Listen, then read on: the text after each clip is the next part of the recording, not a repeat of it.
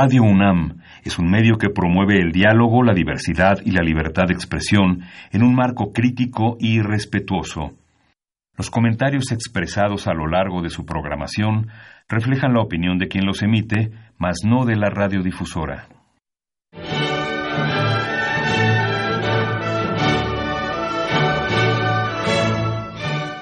Diálogo Jurídico. Derecho, Cultura y Humanismo. Programa a cargo del maestro Eduardo Luis Fejer.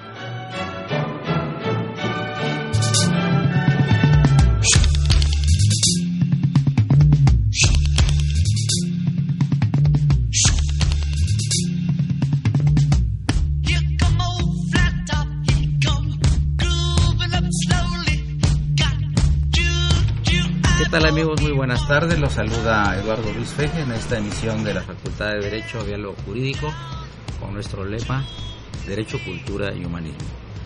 Bienvenidos a cuatro distinguidos profesores de la facultad, buenos amigos todos, que vamos a hablar de temas muy diversos, centrándonos inicialmente en un libro que coordina el doctor Luis Molina de Piñeiro, que es para legitimar la elección presidencial 2018, cultura cívica, transparencia coacción jurídica con muchos autores que él mismo escribe y además coordina. Le doy la bienvenida al doctor Luis Molina Piñero, a los micrófonos de Radio UNAM. Eh, nos acompaña el queridísimo maestro Miguel Ángel Rafael Vázquez Robles, muy distinguido también profesor de la Facultad de Derecho, fiscalista muy prestigioso y quien también nos ha acompañado en otras ocasiones aquí en, el, en, Radio UNAM. Y le damos la bienvenida al maestro Armando Vicencio eh, es Álvarez, y el maestro Fernando Gesto Martínez Mansur. Gracias, maestro. Todos ustedes muy bienvenidos.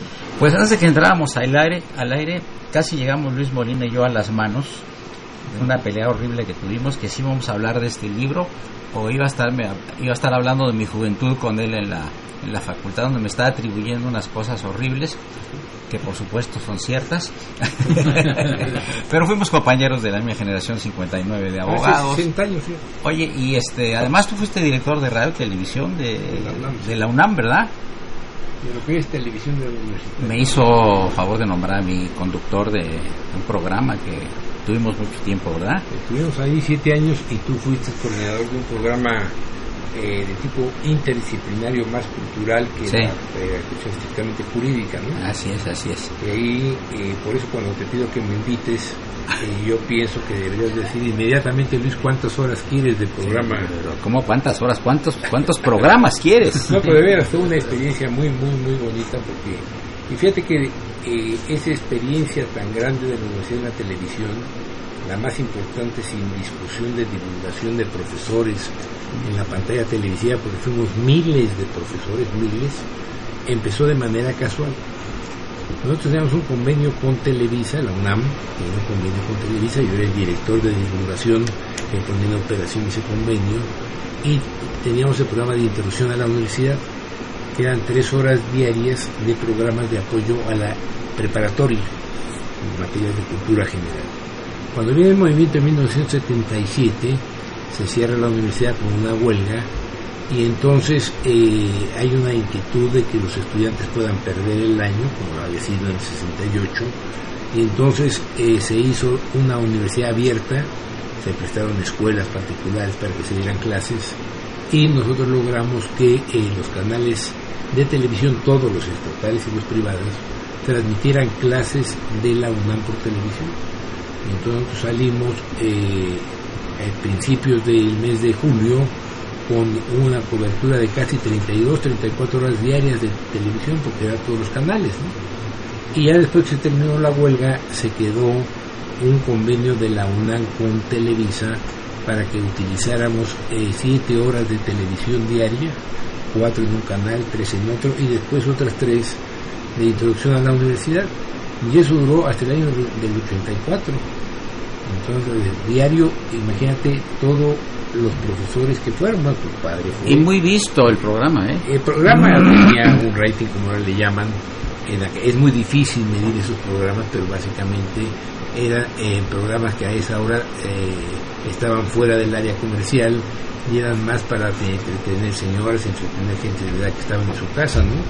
Y nosotros lo llevamos a los hospitales, o sea, todo un programa, o sea, se desarrolló, bueno, estaba toda la inteligencia universitaria. Y ese programa recibió el Premio Nacional de Periodismo. Sí. Y bueno, y, amigos del auditorio, este eh, también antes de entrar aquí en la cabina, en la salita que tenemos aquí en Radio UNAM, nos estuvimos peleando muy fuerte el maestro Miguel Ángel Rafael Vázquez Robles porque yo insistía que hablara de los Beatles y él insistía en hablar de economía y derecho fiscal. y así que pues yo, que conduce el programa, ya sabes que tiene el privilegio de, decir. Así que también vas a hablar no solo de tu gran trayectoria como maestro de derecho fiscal en la facultad y admirador de los Beatles, pues estuviste en muchos eventos que organizaba el padre Cronos, que estaba por cierto aquí con nosotros en la cabina, ya que saludamos con todo afecto, y quien pronto presentará un libro sobre Irlanda y los celtas. Ya ves que él es descendiente de, irlandeses. ¿Y qué clase da el maestro Armando Vicencio, cuyo padre tuve el grandísimo honor de conocer? Gracias, maestro. Tengo la fortuna de dar clases en la facultad, dos materias, juicio de amparo y derecho procesal civil. Ya. Aquí bien. Sí, la verdad es que ha sido un privilegio poder impartir juicio de amparo en estos, en estos años, recién creada la ley de amparo. Es muy enriquecedor con los alumnos estar viendo cómo la nueva ley va cobrando forma, se van estableciendo nuevos criterios jurisprudenciales de interpretación y, es muy rico el, poder analizar eh, el día a día de la ley de amparo, cómo va cobrando vigencia según fue eh, pues prevista por el legislador, ¿verdad? Y el maestro Fernando Gesto Martínez Mansur, descendiente de un queridísimo director de la facultad, el maestro Fernando Gesto, eh, de gratísimos recuerdos, de inteligencia superior y gran sentido humano y gran sentido del humor. ¿Tú qué clase das? Muchas gracias, maestro. Eh, gracias a todos los maestros por aquí compartir cabina y, por las palabras tan bonitas de mi abuelo. Eh, pues sí, yo también soy eh, podría decir un hijo de la Facultad de Derecho, igual que mi padre, igual que, mi abuelo y que mi madre. Eh, entonces, yo soy maestro de hace cinco años de la Facultad de Introducción al Estudio del Derecho y de Teoría del Derecho, gracias al maestro Vázquez Robles que ahí me impulsó. Y la verdad que son los primeros semestres, son las eh, materias que dio en un momento mi abuelo y también mi padre. Entonces ya se imaginará que los apuntes ahí ya se están. El García Maínez ya tiene apuntes de mi abuelo, ya tiene apuntes de, de mi papá y ahora yo lo estoy ahí completando con, con algunas novedades, así es que es un privilegio, es un gusto siempre eh, transmitir lo que uno ah, lo que uno aprendió en las salas de la facultad ahora a los compañeras y, los compañeros. Platícanos un poco, Luis Molina, de este tomo que traes ahorita, ese Monitor Democrático 2018 y editor y responsable académico tú mismo, Luis Jorge Molina Piñeiro, un homenaje y reconocimiento al tratadista e investigador universitario don Jorge Fernández Ruiz, de enorme prestigio universitario y muy admirado maestro. Y coordinadores también de este volumen, Sadol Sánchez Carreño, que estuvo aquí con nosotros hace poco, Javier Acuña Llamas, Jacinto Herrera Espayonga, Lorenzo Córdoba Vianet, que da clase en la facultad, Oscar Mauricio Guerra Ford, Alfonso Fernández Miranda Campoamor y Víctor Manuel Díaz Vázquez. ¿De qué trata este, este volumen? Mira, este es una serie de libros que se llama Monitor Democrático, que existe desde el año 2006 y es eh, eh, un tema eh, de carácter electoral pero circunstancializado a ese año en el país y se fija el título de acuerdo a cómo está la situación en el proceso político electoral. ¿no? lógicamente digo 2006 porque como todos recordamos fue el año en que las elecciones eh, eh, tuvieron un enfrentamiento eh, al final de las minas por la diferencia pequeña entre Andrés Manuel López Obrador y el presidente Calderón. Entonces, a partir de esto nosotros consideramos que era necesario enfocar el estudio del tema electoral constitucional en nuestro país y así lo hemos hecho. Es el libro número 20 de esa serie. El libro número 20 y aquí como tú ves en la parte de los autores estamos integrados catedráticos universitarios, que somos especialistas en el tema, y funcionarios electorales tanto en materia eh, administrativa como en materia judicial y en materia penal, y, a lo largo de los años ha ido aumentando el número de los que fueron funcionarios o fueron catedráticos inicialmente y tienen esa doble calidad, o sea, son catedráticos y especialistas en el tema. Y como tú ves, en este caso eh, ya se veía venir que el, candidato López Obrador no tenía la pretensión de un proceso electoral democrático en los términos, digamos, eh, normales, sino lo que quería, y así lo dijo, un movimiento de reivindicación social, una cuarta transformación, y realmente la preocupación de nosotros los académicos que estamos, pues digamos, comprometidos con la democracia constitucional, veíamos que este era un viraje que podría darse en esta dinámica que se inició en el país desde el año de 1977, ¿no? O sea, en 1977 todos recuerdan y está escrito, el presidente de la República gana sin candidato de oposición al frente y entonces él inicia, junto con Reyes Heroles, secretario de Gobernación, este proceso democratizador a través de una creación artificiosa de espacios en el Congreso de la Unión, eh, 100 de 300, después 200 de 500, con números muy bajos para que entrara esa representación proporcional y se vuelven los partidos entes de interés, entes de interés público y por tanto reciben subsidios del Estado. Tú que eres especialista en derecho fiscal, pues sabes que los partidos políticos han sido a cargo del presupuesto del Estado mexicano. Y todo esto que se hizo, este, este péndulo que se suelta y se va eh, tomando impulso hasta que llega esta idea de los gobiernos de coalición, ¿no? que tuviese un pluralismo si ya no era posible con un solo partido gobernar la presidencia, pues contar dos, tres y hacer después un gobierno, un presidencialismo de coalición, lo cual, pues digamos, ortodoxamente no es eh, muy fácil de hacerlo, ¿no? Y sin embargo, ya ves que el electorado vota y da un viraje. Entonces regresamos a esta cuestión de un partido que tiene una hegemonía dentro de las cámaras y también a nivel de los congresos de los estados. Y esto para los que creemos en la democracia representativa plural era un punto de inquietud. Este libro ya está publicado, ya se han distribuido mil ejemplares, ¿no? Bien. Y afortunadamente con como tú lo han divulgado de manera amplia eh, por los medios de comunicación. Muchas gracias. Llegamos al primer corte eh, musical a cargo del padre Cronos. Normalmente al padre Cronos le pido la renuncia con carácter revocable cada semana según el tipo de música que trae. Hoy, todavía lo estoy pensando porque empezó un poco tibio. En cabina los maestros Miguel Ángel Vázquez Robles, eh, Luis Morena Piñero, Armando Vicencio y Fernando Gesto Martínez Manso. Soy Eduardo Luis Fejer, es el 860 de tu Radio UNAM. Este es el programa de la Facultad de Derecho. Ah, y recibimos los saludos de el señor Jaime David Chávez López, me parece que es el, único que nos escucha, y de Carlos Daniel Martínez Reyes, que ah, pues ya son dos los que nos escuchan, pues estamos muy contentos. Ya batimos récord. Gracias, continuamos en un momento.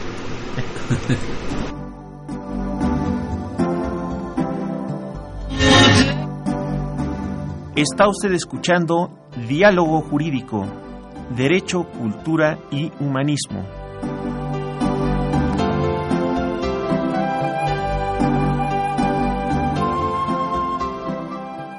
A través del 860 de AM.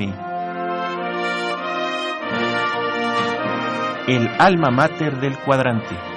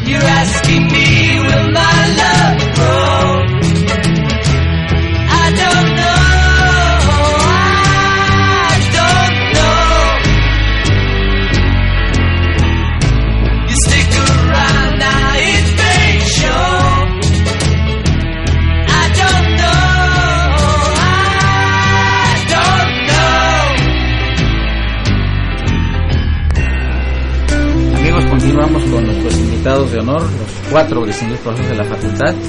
Y pues la pelea con Miguel Ángel Esquerrol estuvo muy fuerte aquí. Yo le decía, no hables de derecho fiscal, se pone muy nerviosa la gente. Decía, no, es que es muy importante, que yo a mis alumnos. Y bueno, ¿sabes qué? Háblanos con, con, con eh, una cosa con la que empezaste una conferencia muy brillante hace unos años eh, que le puse el título de Taxman, que me parece que es uno de los de los eh, de las canciones de los Beatles, ¿no? Sí. Adelante, bienvenido, Miguel Ángel. Bueno, desde luego, gracias por la invitación. Felicitaciones por los 15 años de tu programa. Me oyen dos personas, ¿Eh? ¿cómo me felicitas? Y yo me siento muy emocionado porque están aquí dos hijos de dos maestros. El maestro Abel Vicencio Amigos Tobar, maestros. con el que pude tomar clases, y el maestro Fernando Gesto, que fue director en la facultad cuando yo estudiaba. Y fue una época muy bonita, musical y de estudios. Eh, ¿Qué es lo que pretendo yo explicar? El derecho fiscal, todo el mundo lo ve árido y difícil, es espantoso, pero al final de cuentas hay que entenderlo. Y como les digo yo a mis alumnos, para entender algo hay que verlo con gusto y con afecto. El derecho fiscal o se ve con gusto o lo sufre uno. Yo prefiero que lo disfruten. Hago la referencia porque la cátedra que doy, que es Derecho Fiscal, es una materia para mí que con el tiempo se ha convertido en una de las más importantes. En los años 60 se estableció por primera vez como obligatoria. Ni a Luis ni a ti les tocó llevarla como obligatoria.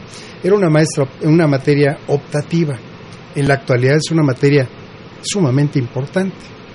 Ahora voy a referir algunos aspectos brevemente de, de lo que trato de transmitirles a mis alumnos. Desde luego los Beatles, pues es una cuestión importante donde les hago referencia a mi gusto por la música, pero trato de explicarles el porqué de la canción, porque esta canción de Taxman, que la haya escuchado y la haya entendido, se refiere al exceso de impuestos que se cobraban en aquel entonces en Gran Bretaña, que se dieron cuenta cuando empezaron a ganar dinero, no antes. Entonces George, Harrison le escribe, inclusive el primer ministro se enojó con ellos por la canción que no dice más que la verdad. Y la otra cuestión es que esa canción sigue vigente. Y sigue vigente como lo quieran ver. Escúchenla con cuidado y con detenimiento y van a ver que tiene una aplicación en México sobre los impuestos que se causan. Ahora bien, yo trato de transmitirles a los alumnos que el derecho fiscal es una clase diaria, pero no a la que asisten, sino a la que en la vida nacional estamos viviendo. Hoy con las entrevistas matutinas del presidente hay una serie de aspectos fiscales y financieros. Creo que ahorita uno de los grandes problemas que tenemos en México que nos inquietan es efectivamente las finanzas públicas.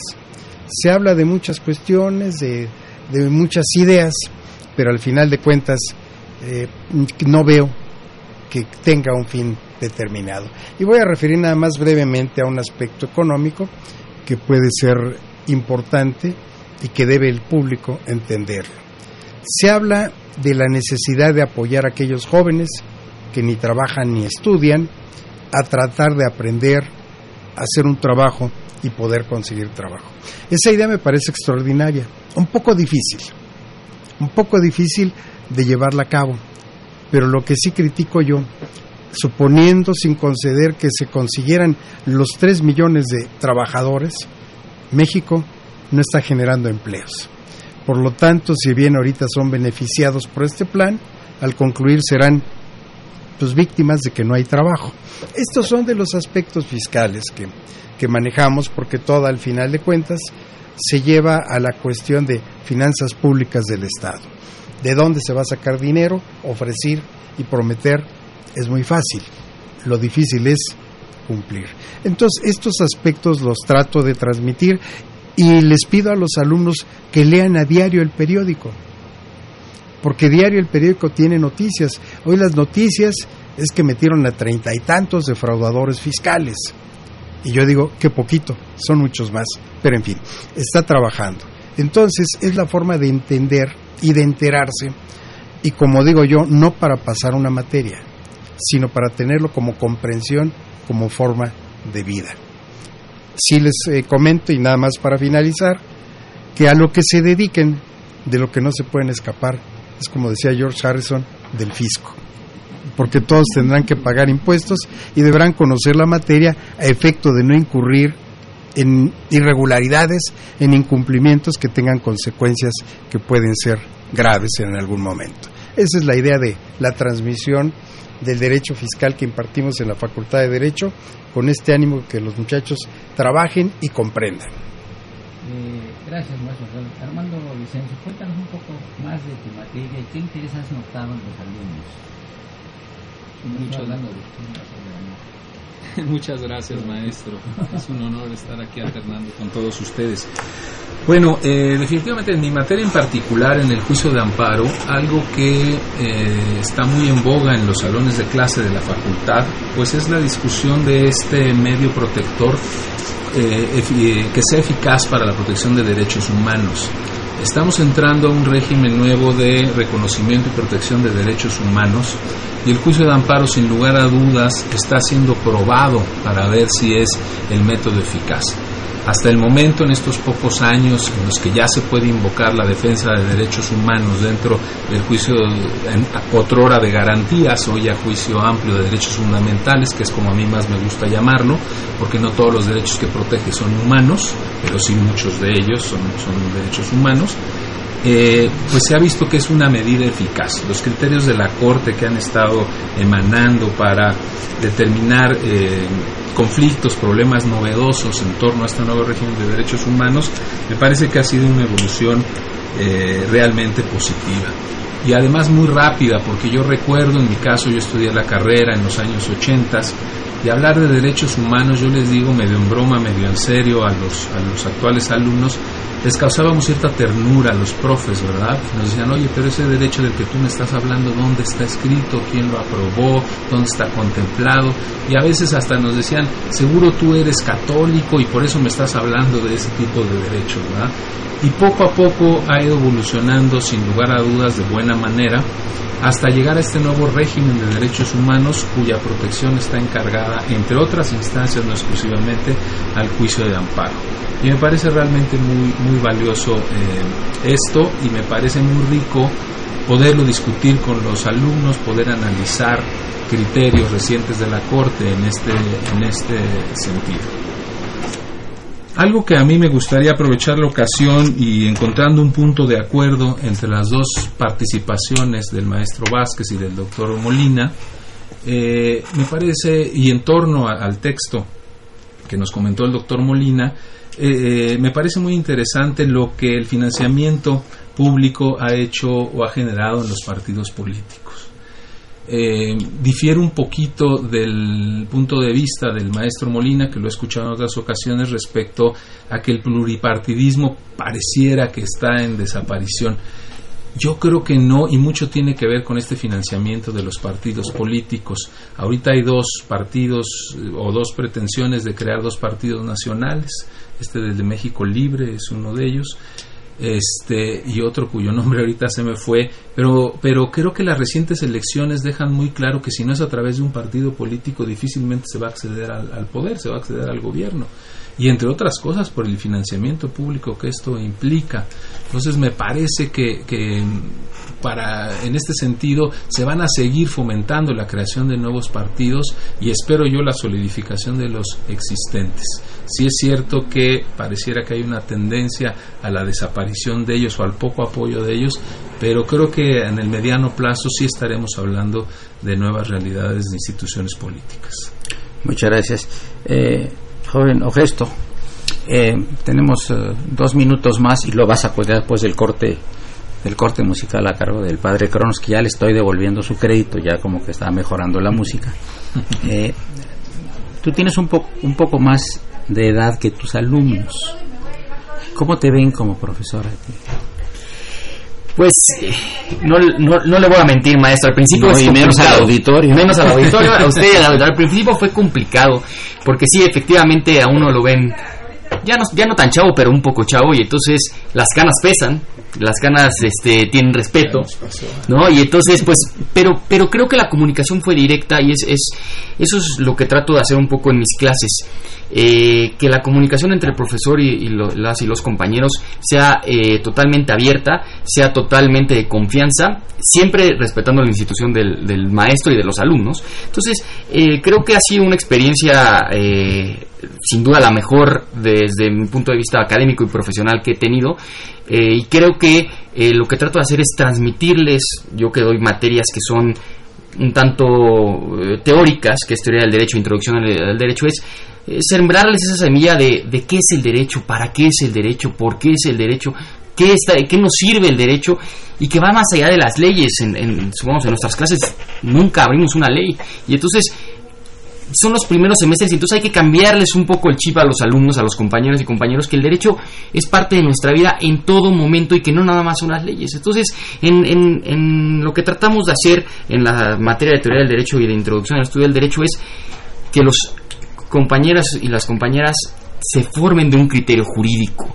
Porque de nada nos va a servir si nos aprendemos las leyes de memoria, de nada nos va a servir si podemos recitar eh, a Justiniano, si no tenemos realmente un criterio jurídico formado. Entonces lo que tratamos de hacer es, desde el, punto de vista de eh, las tres grandes corrientes del derecho, que pueden ser el positivismo, positivismo, el irrealismo y el naturalismo, que los alumnos vean los ejemplos en la actualidad de cómo esas teorías cobran vigencia y nos forman un criterio jurídico para que al rato el que sea juez, el que sea abogado litigante, el que sea diputado, el que sea senador, no nada más sea un aplicador de las leyes, sino que realmente sea un intérprete del derecho. Perfecto, muy bien, muchas gracias. Eh, eh, Fernando, hay dos Fernandos aquí, ah no, Armando y Fernando, perdón.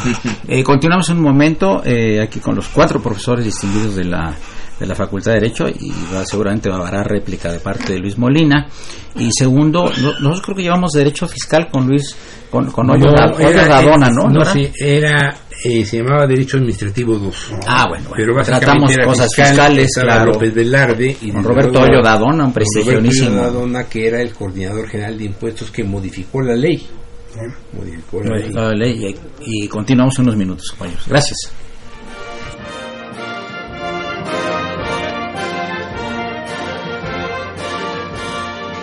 Su opinión es importante.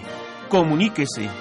Nuestro número 5536 8989. Del interior de la República 01800 5052 688.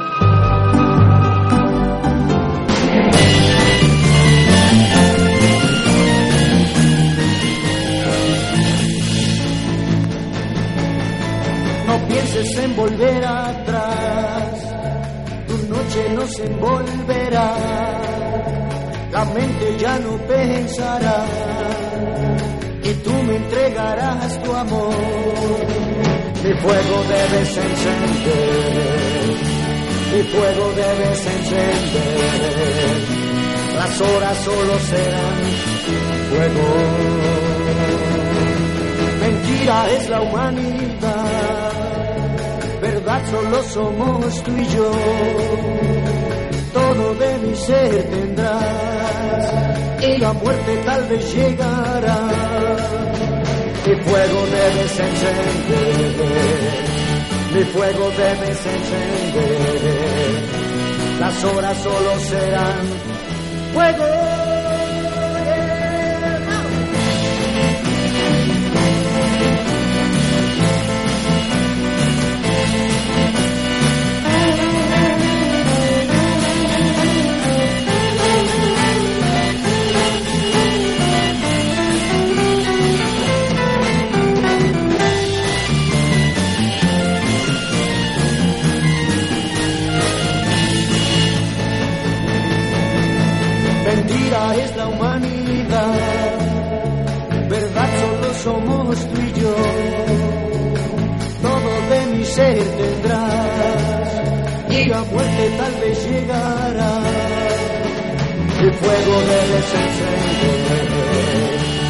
Fuego debes encender, las horas solo serán fuego. No pienses en volver atrás, la noche no se volverá, la mente ya no pensará y tú me entregarás tu amor. El doctor Luis Piñeiro tiene 20 minutos levantando la mano pidiéndole una réplica. Quiere darle una réplica al maestro Vicencio Álvarez. Bueno, eh, no es una réplica, no digo. Es una plática. Armando Vicencio, y voy a hacer referencia a su papá, don Abel Vicencio Tobar, eh, un panista de ortodoxo, digamos, eh, un pilar del Partido de Acción Nacional, es sin duda uno de los eh, miembros en los partidos de oposición que generó las distintas reformas democráticas electorales representativas a partir de 1977 que yo fijé, pero ya digamos como procesos más claros a partir del año del 82 con la presidencia de Miguel de la Madrid y con estos nuevos cauces democratizadores que algunos lo vinculan como una ordenanza de los acuerdos de Washington, ¿no? La gente no veía esto. Ahora, yo sí difiero un poco, y ojalá y me equivoque, ¿no? En que eh, eh, el, viraje electoral eh, no haya sido en contra del pluripartidismo. Yo creo que el problema que tuvo el gobierno en su momento fue generar una atomización de los partidos a través del financiamiento público, que lo único que hizo, además de dividir las pocas fuerzas de oposición que existían, eh, que se enfrentaran con un lenguaje agresivo, con un lenguaje poco democrático que fue deteriorando pues la imagen de los partidos políticos en la opinión pública. Desde luego que no me estoy refiriendo al Partido Acción Nacional, que tiene una larga tradición, es más antiguo que el Partido de la Revolución institucionalizada, pero lo que sí quedó claro es que la atomización, por ejemplo, de los grupos de izquierda llega a un momento en que los ciudadanos eh, ya no saben eh, qué, eh, eh, cuáles son los planteamientos ideológicos fundamentales en los que están enfrentándose los partidos políticos con ansias de llegar al poder.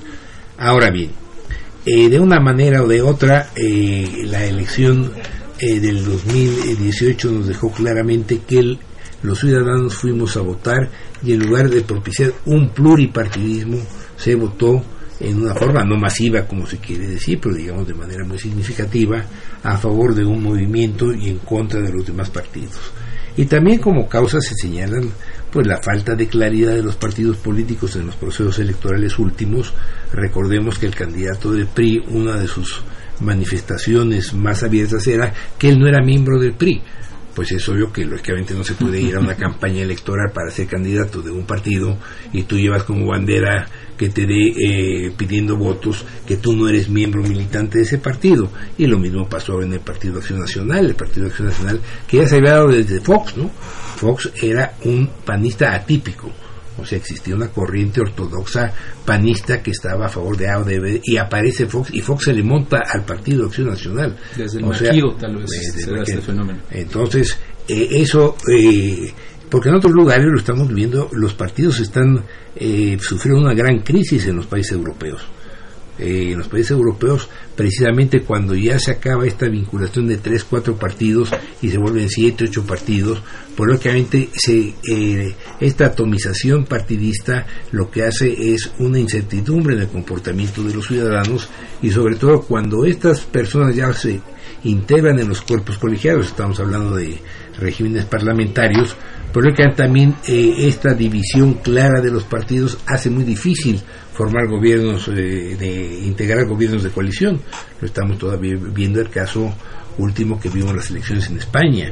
En Alemania, acuérdate que tuvo que haber una intervención directa del presidente de la República Federal para que se repitiese esta gran coalición que tantos votos le costó tanto a la democracia cristiana como a la democracia socialista. Creo que el maestro Vicencio quiere hacer un comentario. No, na- nada más eh, Sí. manifestaba yo que esta incursión de candidatos externos al partido o a la ortodoxia del partido empezó con, con el maquillo, ¿no? Definitivamente. Bien, eh, yo quería, primero, eh, les manda muchas felicidades el, eh, el señor Jaime Chávez, pregunta si los sindicatos pagan impuestos y también les mando un saludo muy cordial a la distinguida jurista, maestra de la facultad Cecilia Sobrevilla Figueroa, eh, de quien recibimos sus saludos. Por favor, Miguel Ángel. La problemática que tenemos con los sindicatos es la falta de control. Debieran pagar impuestos, pero la verdad es que no tiene ni siquiera control del manejo del dinero.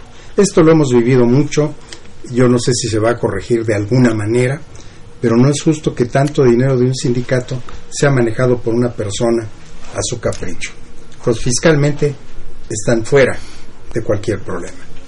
Yo quiero comentar otra vez eh, respecto a la, a la cátedra de la Facultad de Derecho, donde una de mis inquietudes era que los alumnos debían de tener una verdadera práctica profesional para poder entender la materia. Esto se vino a lograr gracias a una reforma que tuvimos en la legislación universitaria, mediante la cual se dijo que ya no era solo la forma de titulación, la tesis profesional, que todos le teníamos miedo. Pero en fin, se abrió la forma de titulación y una de ellas que me parece extraordinaria y deseo platicar la experiencia porque es, es buena. Se trata de lo siguiente. Los alumnos cuando concluyen la carrera con un buen promedio tienen la posibilidad de optar la forma de titulación. Desde luego la tesis profesional, hay, hay diplomados y otras formas más. Pero yo lo voy a referir a la práctica, a la práctica de la materia. Afortunadamente tuvimos la suerte de poder llegar a hacer convenios con la Suprema Corte de Justicia de la Nación, con la Defensoría Pública, con el Tribunal Federal de Justicia Administrativa, con el Tribunal Administrativo de la Ciudad de México.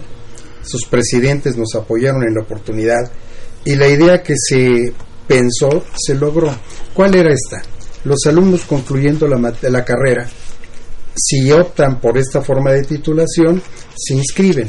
En el caso concreto, ante el Tribunal Federal de Justicia Administrativa o el contencioso del Distrito Federal.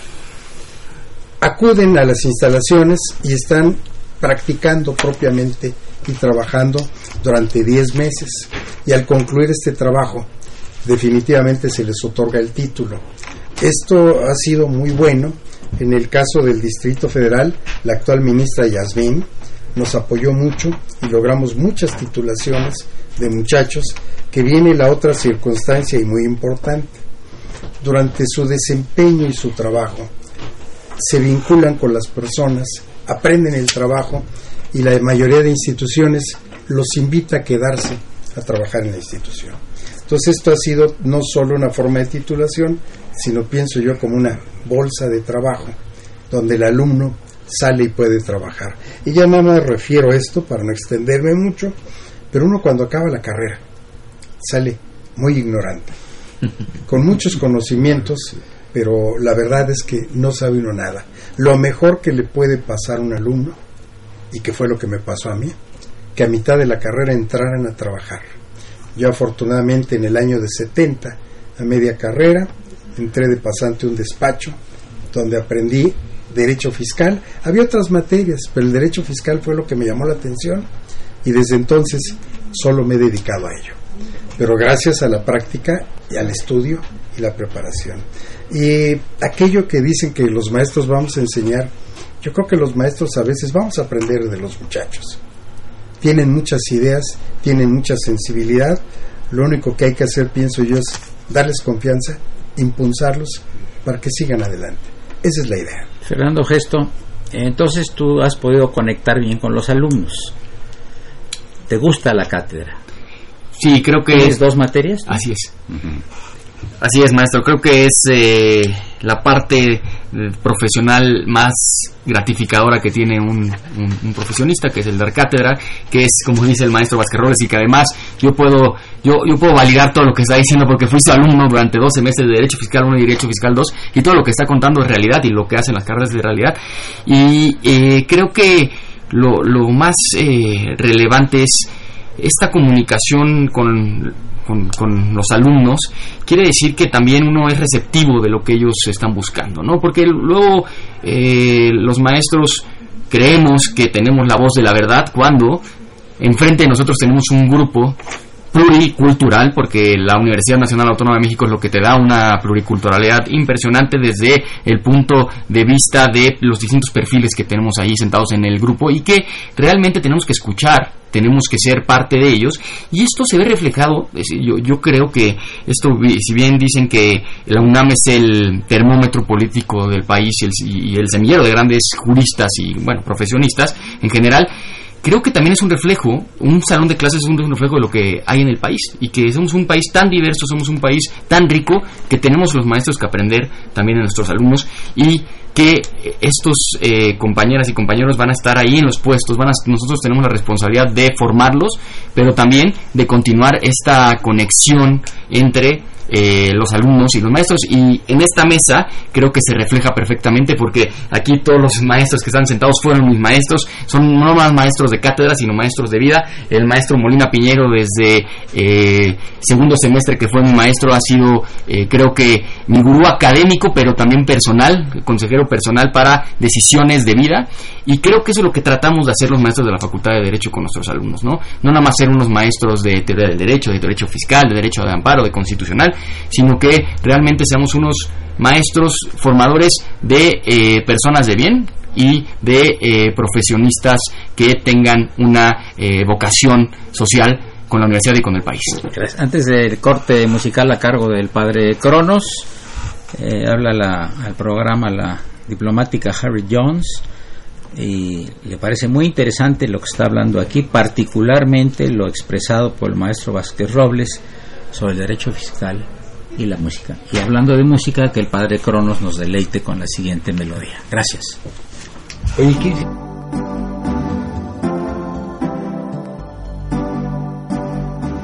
Está usted escuchando Diálogo Jurídico, Derecho, Cultura y Humanismo.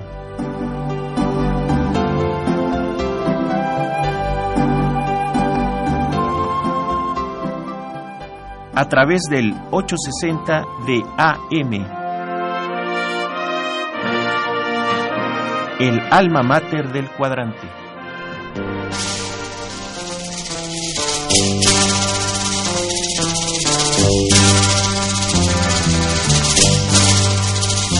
Conocí a una linda chica muy cerca de la estación Tenía los ojos muy grandes y me iba a besar. Dije que no. No, no, no, no. No, no, no, no. Si no me hubiera fijado quién estaba atrás de mí, en qué lío estuviera yo, pues ella me iba a besar. Dije que no. No, no, no, no. No, no, no, no era el novio quien estaba atrás de mí. Yo la tomé de la mano y corrí al último tren.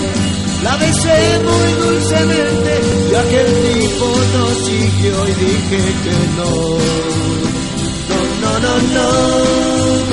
No, no, no, no.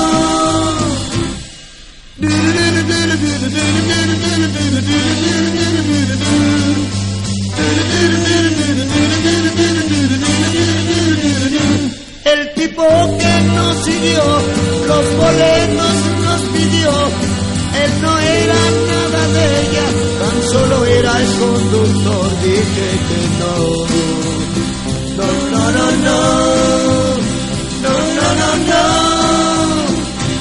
Qué sorpresa tan bonita me llevé.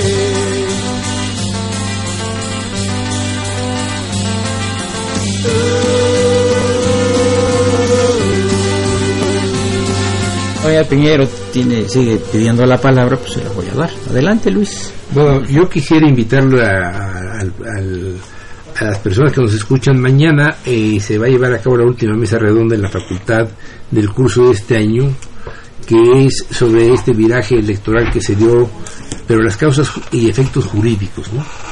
Entonces está claro que la situación eh, en este momento, después de cinco meses de un gobierno constitucional nuevo, pero recordemos que López Obrador empezó a fungir como presidente al día siguiente o el mismo día de las elecciones, ya tomaba decisiones, Entonces, aquí lo que eh, se ha visto claramente es que se maneja un lenguaje político que muchas veces los sistemas económicos, los sistemas jurídicos no entienden sino rechazan porque es obvio que cada cada sistema eh, ha generado una rama científica, se ha generado un idioma, se ha generado unos procedimientos y cuando se mandan estos mensajes que vienen en unas claves diferentes, pues lógicamente el sistema económico, el sistema jurídico no lo entienden y por eso va a ser importante que el señor ministro don Juan González Alcántara Carrancá, gran amigo aquí de nuestro eh, el hijo de don Juan González Alpuche, un tipazo. Don Juan González Alpuche, que fue funcionario universitario en la época del Liceo Miguel Alemán y que durante muchos años se encargó precisamente de mantener esta cuestión de una cultura jurídica y una cultura jurídica general, pero siempre enfocada a este humanismo de que ahora llamamos aquí. Gran humanista, don Juan González Alpuche, eh, gran humanista. Y realmente don Juan, eh, que nos vincularon también muchos eh, personas eh, que han sido amigos comunes de de, de, Fejer y míos, que entre ellos está don Sergio García Ramírez, ¿no? Está, bueno, el maestro Recasén Siches, que también formaba parte del maestro Floris Margadán, ¿no? O sea, es un grupo, y entonces eh, eh, Juan González Alcántara Carranca, además de que es un ministro y un miembro del Poder Judicial de excelencia, también lo es como catedrático, ¿no? Entonces yo quisiera invitar al público que nos escucha porque seguramente lo que nos dirá mañana Juan es importante, ¿no? Uno de los grandes problemas que están planteando con el lenguaje del presidente de la República actual es que violenta esta división clásica de poderes y sobre todo después de la caída del muro de Berlín, la democracia constitucional acentúa el carácter de control, ¿no? de mecanismos de control, de órganos de control, tanto dentro de los eh, poderes como de los otros poderes hacia ellos mismos en el sentido precisamente de encontrar no solamente un equilibrio sino la certeza de que se va a respetar los derechos humanos de los ciudadanos de los que hablo aquí Armando que están en un proceso universal de ampliación permanente no entonces yo creo que la además en México ha sido el poder judicial en los últimos 20 años a que se le ha acentuado más la característica de proteger la democracia no y en la misma facultad de Derecho existen muchas materias que tienen que ver con la argumentación, con la ponderación, lo que tú señalabas en las materias de introducción al estudio del derecho, esta cuestión del naturalismo, el realismo sociológico. Y entonces creo que mañana va a ser muy importante para la facultad escuchar a, Juan González Alcántara, porque la crítica al lenguaje que utiliza el presidente López Obrador cuando trata de temas jurídicos agrede a, a los oídos eh, tradicionales clásicos y sobre todo cuando se trata de asuntos políticos a los oídos democráticos, ¿no? Entonces yo creo que sí sería bueno lo que él nos diga el día de mañana, ¿no? Y forma parte de este curso que es anual, que son las causas y los efectos jurídicos del viraje electoral, ¿no? Que tú tuviste una, una mesa redonda muy interesante hace unas dos semanas, ¿no? Bueno, esta es la mesa, mañana vendría a ser el evento 22. Cuéntanos de la mesa anterior brevemente y antes de que vayamos al Bueno, mira, aquí lo que yo hago, como tú dices en el índice de este libro que vamos a dejar aquí para que tú lo utilices y le hagas propaganda. Claro.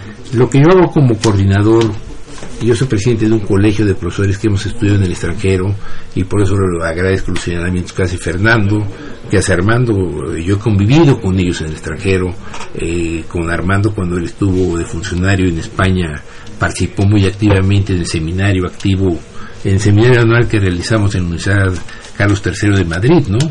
y bueno, pues él estaba haciendo ahí además su maestría porque aprovechó ese tiempo. Entonces, a través de este colegio yo lo que hago es organizar eh, a personas con las que tengo un conocimiento directo, eh, tanto porque los he escuchado, porque han sido alumnos míos, o, porque he recibido recomendación por parte de compañeros y amigos nuestros, y hacemos mesas redondas. En cada mesa redonda pretendemos que se escuchen tres o cuatro opiniones diferentes. Por ejemplo, la que tú hacías referencia hace unas semanas, invitamos a John Ackerman, que todos sabemos que es uno de los defensores de la ideología del presidente eh, López Obrador. Y él así le gusta ostentarse, ¿no? Y lógicamente ellos consideran que toda esta idea de la democracia representativa ha sido rebasada, que existen nuevas formas de participación política más directa que la consulta popular. Y bueno, ellos tienen una formación teórica sólida, ¿no?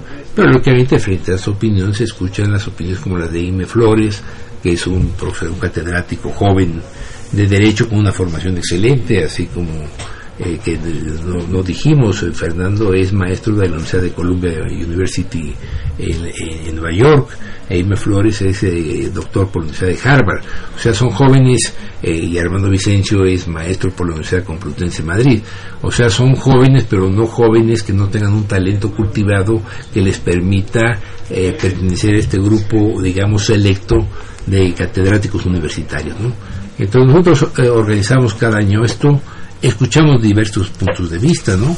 Desde luego todos son respetables, ha estado en nuestras mesas redondas el presidente Acuña del INAI, ¿no? Que ha sido una de las personas más criticadas directamente por el presidente de la República. Ha estado también eh, Lorenzo Córdoba, que es miembro fundador de nuestro colegio. El mismo Juan González Alcántara es miembro fundador del colegio, ¿no?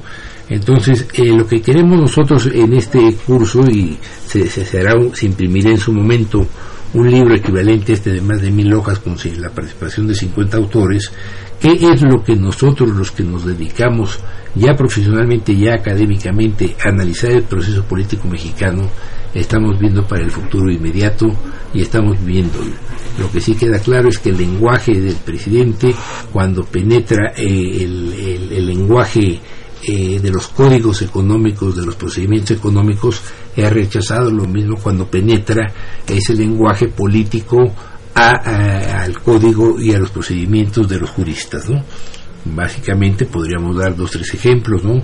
Uno de ellos pues es esta cuestión de la refinería de dos bocas, que todas las voces de los economistas son claras en el sentido de que eso no corresponde a una realidad y en el caso de los juristas pues queda claro sobre todo en esta situación de que por medio de un memorándum, un documento administrativo menor, se puede dar órdenes a servidores públicos para violentar normas legales y constitucionales, ¿no?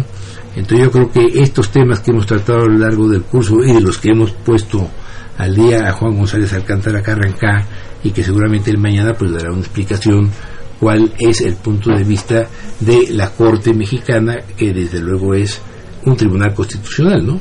Algunos todavía han querido pretender volver a implantar este o, volver a, revivir la idea de un tribunal constitucional en nuestro país, pero que bueno que siga siendo la Corte, ¿no?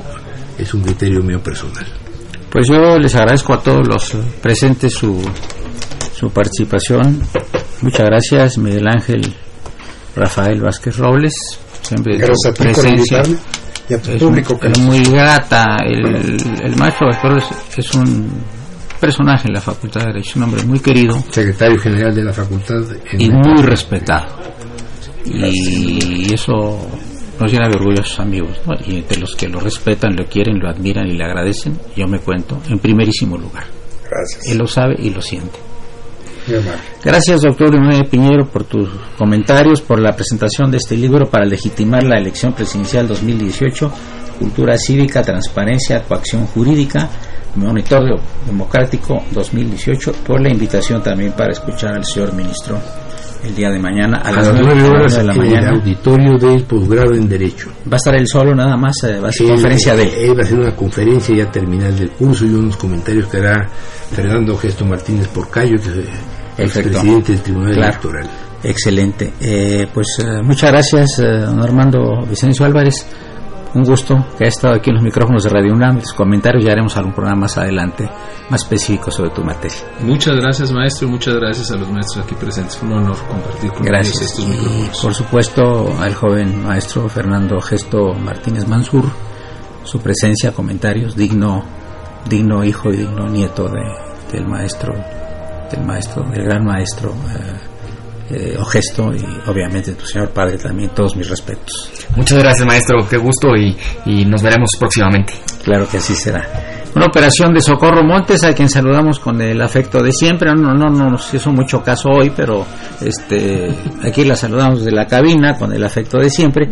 La imagen siempre grata del maestro Francisco Trejo, que por cierto el día 20 va a grabar un programa sobre su nuevo libro que tiene que ver con la cultura celta y con los irlandeses. Un libro muy, muy interesante. Ya nos platicará, tendrá unos invitados de lujo. Eh, gracias a Raúl Romero Escuti, el niño de la radio, por su presencia. Y esta en de producción, Nayeli Posada Sonpansing, próxima a cumplir años el día 18 de este mes. La felicitamos y a Rafael Serrano, Rafael Serrano que por primera vez en el año hoy nos visita y le damos la bienvenida. Muchos saludos a todos, la mejor de las tardes y continúen en tu radio Universidad Nacional Autónoma de México, 860 amplitud modular.